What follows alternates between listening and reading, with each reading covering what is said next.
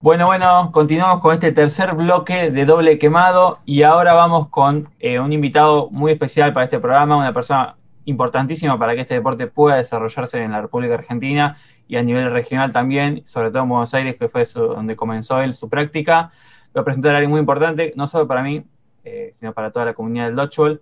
Es mi primo, es eh, un dirigente actualmente muy importante, fue, fue, perdón, fue jugador de la selección, actualmente está eh, encargado de coordinar gran parte del deporte en Argentina, del dodgeball.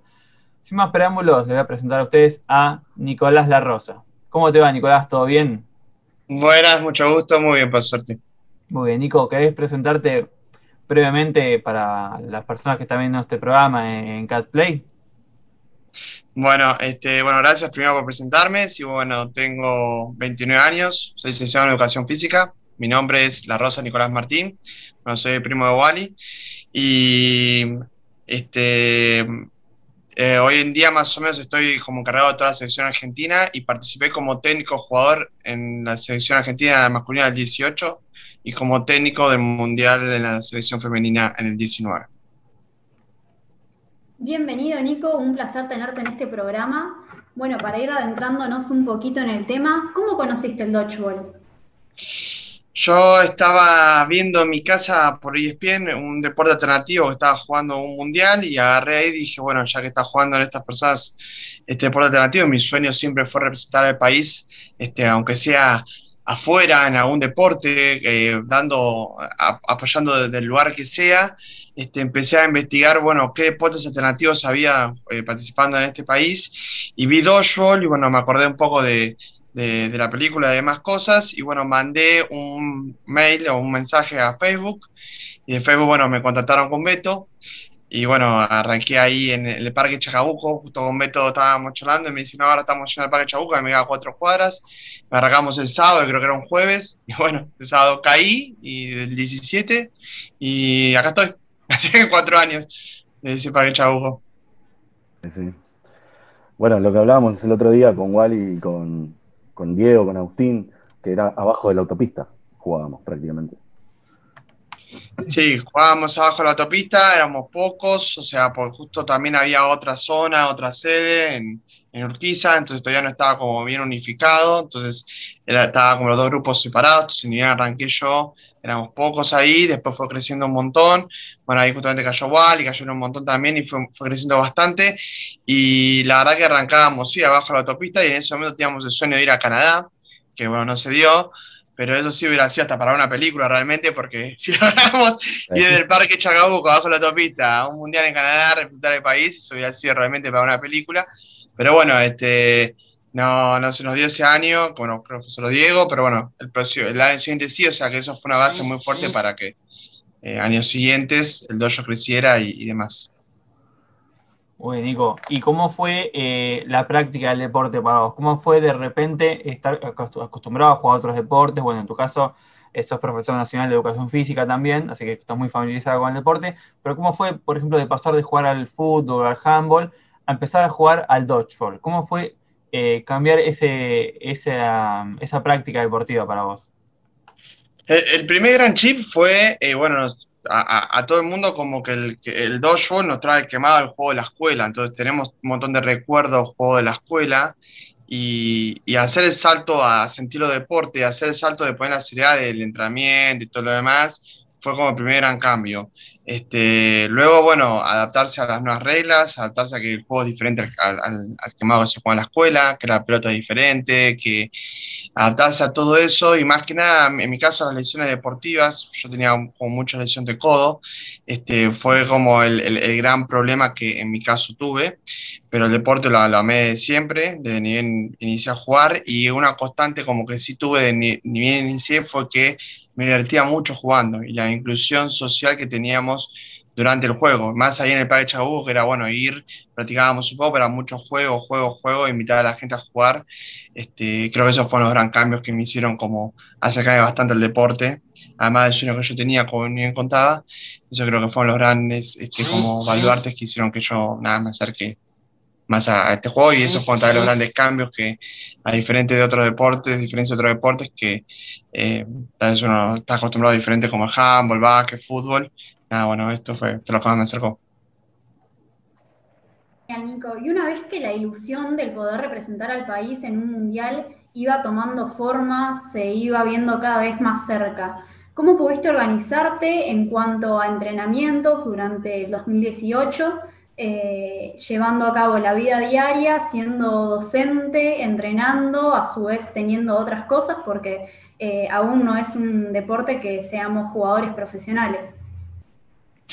Bueno, más que nada, eh, habíamos puesto dos veces a la semana y con el fin de semana invitábamos tres. la verdad que, bueno, como también bien dijimos, nos costaba reunirnos realmente a todos por, por esta imposibilidad de, de hacer hiperamateur y tener mucha este, carga laboral y, de estudio que teníamos varios de, los participantes. Este, pero bueno, yo creo que, en tanto en los siete jugadores que fuimos, eh, el sueño realmente estaba en, representar al país y el sacrificio se hacía igual. Este, y más que nada los últimos meses fue donde más, donde más fuerza y más sacrificio se hizo, como justamente dijiste vos, Juli, donde más se sintió más cerca, es donde más como compromiso real hubo. Este, y bueno, eh, eso fue un poco como el, amor hacia el sueño, el, ver el sueño cercano, el, tenerlo lo, más cerca ahí, hizo que, bueno, que, la coordinación de los entrenamientos con todo lo demás se pudiera hacer más fácil. Pero la verdad que el no tener como un apoyo económico eh, cuesta un montón y hace que, que, que nada, que esté todo empinado para arriba ojalá en el futuro tengamos un apoyo económico que creo que eso a nivel país, a nivel mundial, nos va a mejorar un montón, a nivel de juego, a nivel de, representación, a nivel de cantidad de gente que participe, y etcétera. Sí, porque aparte, justamente los dos mundiales que fuimos no fueron ciudades que las que vos digas que eran económicas para estar viviendo 15 días o, o 20. O con Los Ángeles que es caro y Cancún que es caro porque es turístico. Sí, y claramente, eh, lo, creo los cuatro lo sabemos y, los argentinos sabemos, a más lejos es más caro todavía. O sea que claramente fue bueno el haber eh, intentado eh, sacrificar todo y, hacer todo lo imposible por estos dos mundiales. Bueno, justo además ahora estamos en pandemia, pero lugares más caros, más lejos son más caros y más difíciles todavía.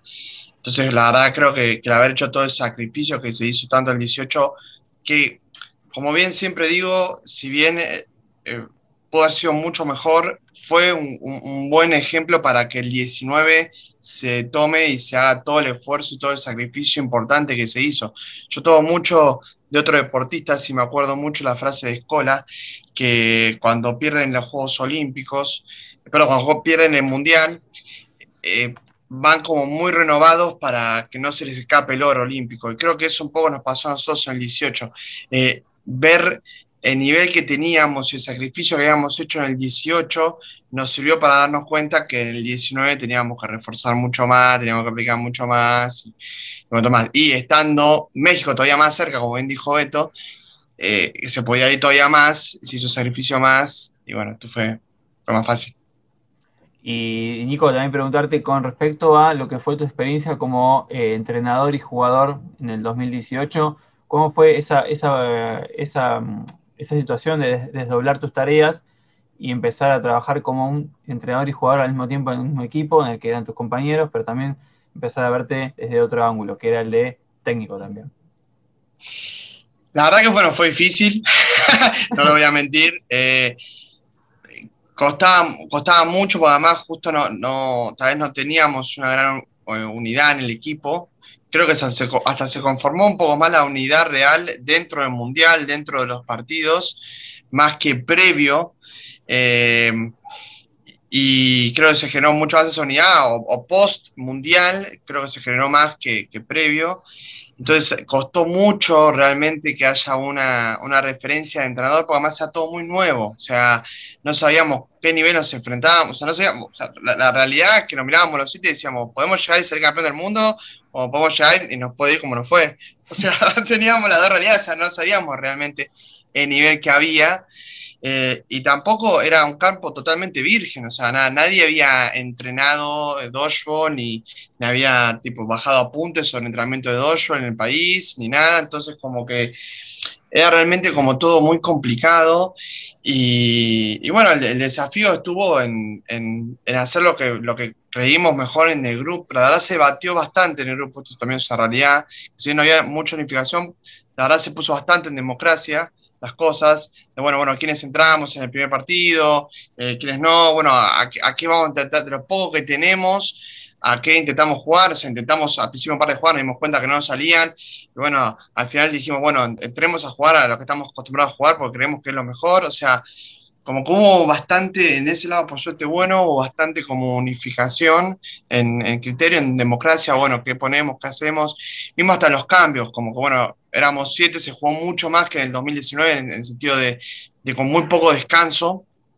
éramos menos, entonces todo el mundo no tenía problema de salir, entonces también eso fue como que los cambios fue, fue bastante como fácil de ese lado, y bueno, y también intentamos, la verdad, lo que, lo que, lo que pudimos. O sea, poner, dejamos todo en la cancha, todos los partidos, más en el último, que si puede todo el mundo y nos me está mirando, lo puede ver, ver el último partido contra Italia, que ahí fue realmente en donde más nos acostumbramos y más nos adaptamos tanto al mundial, al juego, a todo, y hasta creo que en equipo fue eh, lo mejor que tuvimos, hasta de verdad todos cambiamos y los cambios funcionaron bien, o sea, realmente hay un apoyo en todo el equipo hacia adelante en ese gran partido.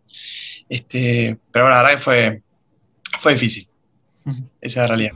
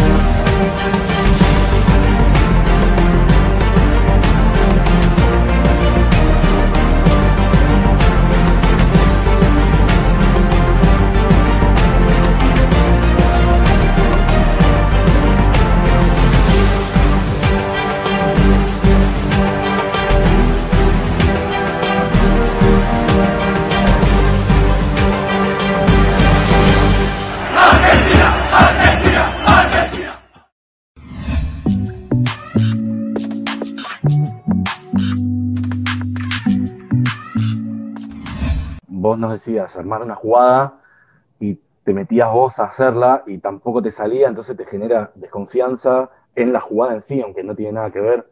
Entonces era, recuerdo que era muy difícil desde ese lado también, porque no solo eras el entrenador que nos decía qué jugadas hacer, sino que después te teníamos al lado y, internamente decís, pero si no te salió la jugada, ¿por qué me va a salir a mí? Eh, entonces había como esas cosas. Sí, y también además había justo la Liga Nacional, había un poco de pica entre, entre los, partidos, entonces también como eso no, nos generaba mucho. Pero creo que con, el, mismo el primer partido creo que nos unificó bastante, eh, además nos fuimos una paliza realmente, pero no, nos dio un golpe de realidad en donde estábamos y creo que ahí nos unificó un montón. Y bueno, eh, siguió igual, eh, se estableció igual la democracia. o sea, bueno, entre todos decidamos más o menos para dónde vamos. Pero bueno, fue, fue más o menos así. En cuanto a estrategias, ya que Beto recién trajo el tema, ¿cuál era su manera de jugar en cuanto a lo táctico? En un breve resumen. En el 18. En el 18. Mm, realmente no había. no había, no había, una, palabra. táctica real, a ver si la comparamos con el, el 19, o por lo menos eh, las chicas, teníamos muchísima táctica. Y comparado a ese juego que, yo lo adquirí, tal vez los mundialistas lo adquirimos con el primer mundial y todos los jugadores lo adquirieron eh, en el 19, las jugadoras en el 19 con, con, el primer mundial. O sea, el primer mundial te da esa experiencia como táctica que todavía nos falta. Eh, comparado con esa experiencia táctica que aplicamos tanto a la sesión masculina y femenina en el 19, eh, la verdad no teníamos mucha táctica, prácticamente nada, esa es la realidad. Eh, que, ahora, las pocas jugadas tácticas que teníamos, que era, era bueno, que uno solo hable, eh, que al que le da el tiro tire, que tratar de mezclar los tiros, de que no siempre tire uno. Casi siempre inconscientemente nos poníamos todos en la misma posición en el campo. Eh, entonces Adrián casi siempre estaba en la punta, eh, yo más o menos ahí, o sea, casi siempre estábamos ahí. Y bueno, Chufi siempre iba a correr, o sea, casi siempre teníamos como unas ciertas posiciones. Y bueno, eh, adaptarnos al juego, amagar mucho, o intentar amagar mucho, esa era un poco la táctica que teníamos, intentar amagar mucho y lanzar y tratar de quemar.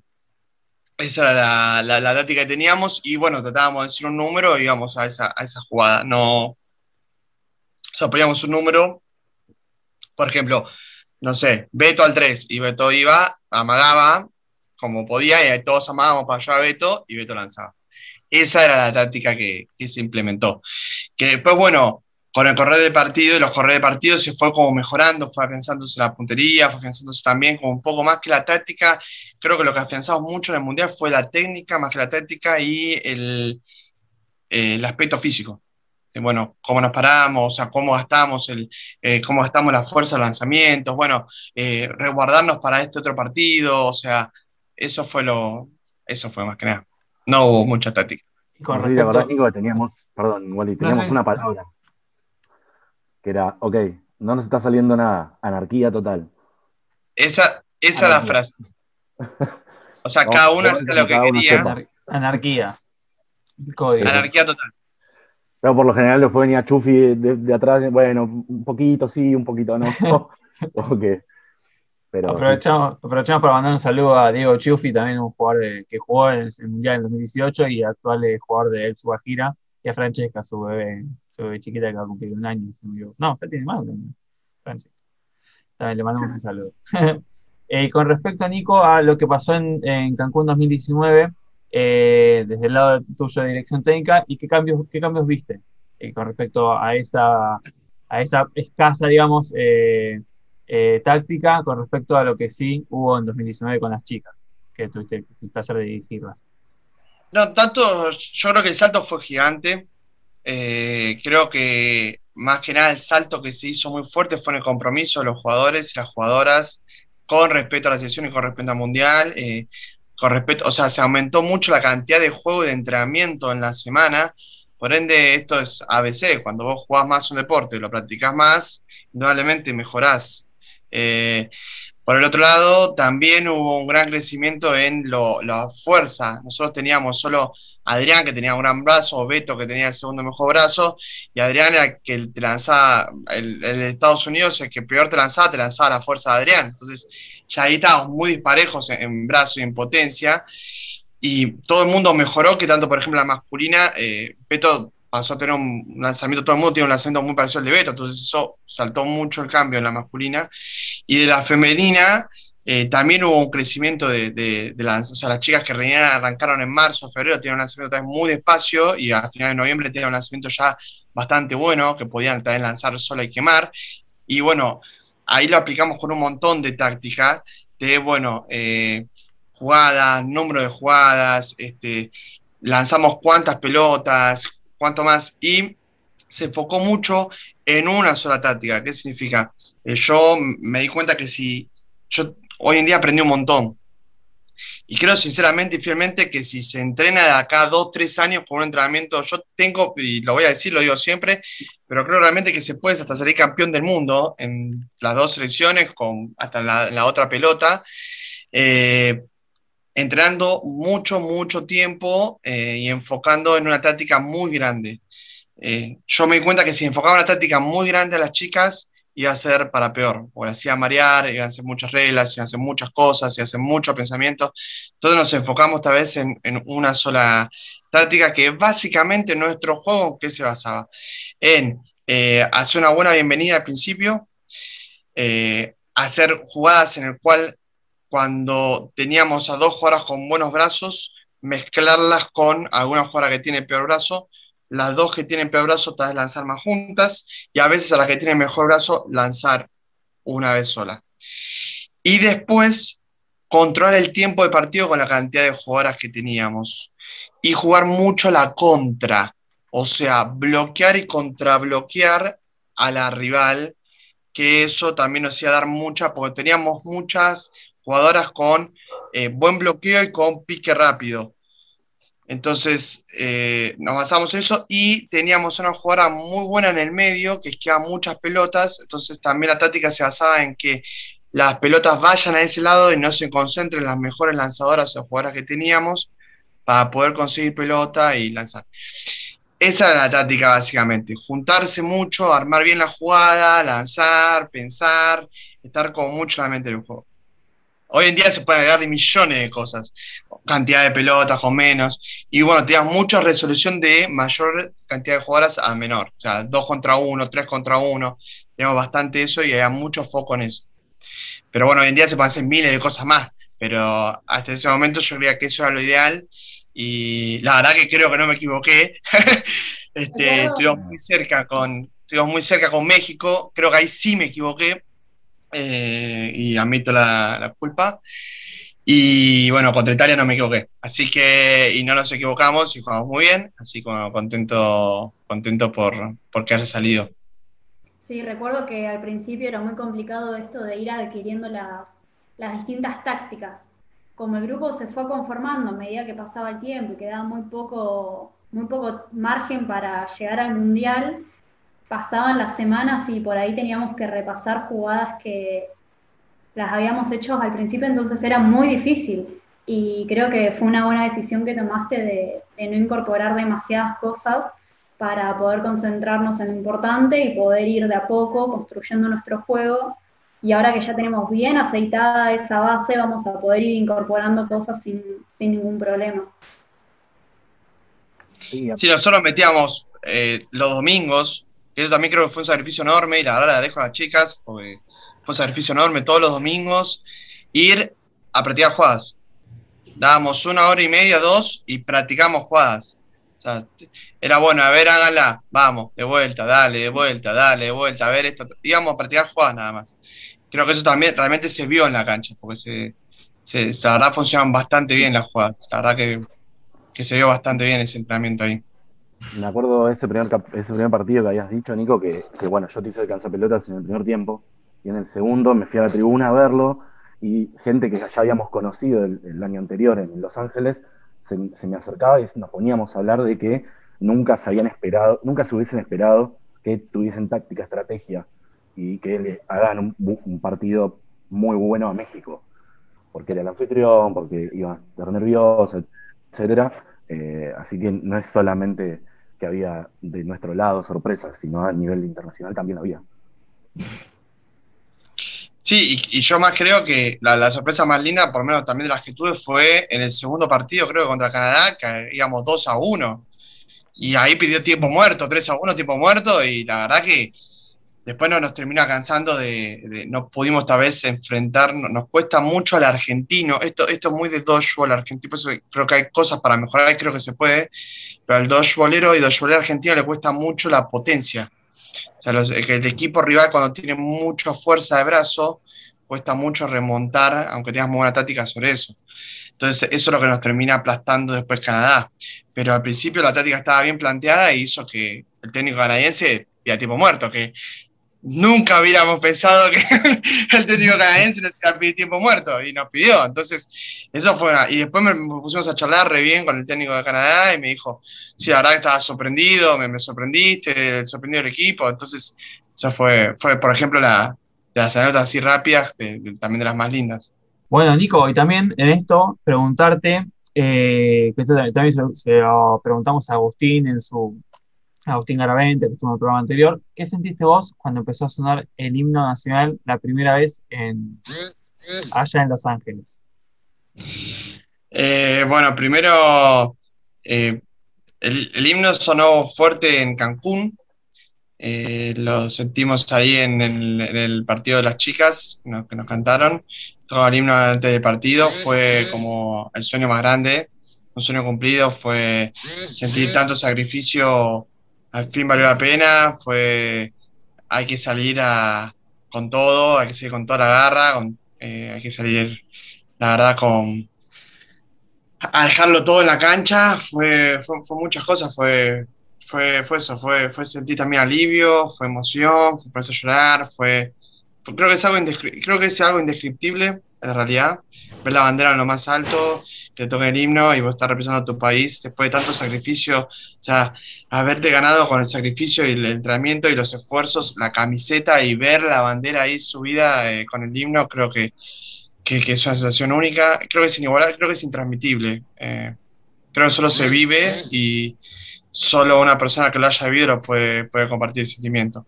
Eh, porque la verdad que por más que le ponga palabras, eh, no, no, no, voy a poder explicarla, por eso no, no, no puedo terminar de cerrar.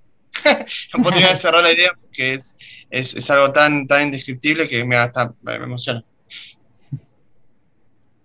Adhiero, adhiero a esto que estás diciendo, Nico.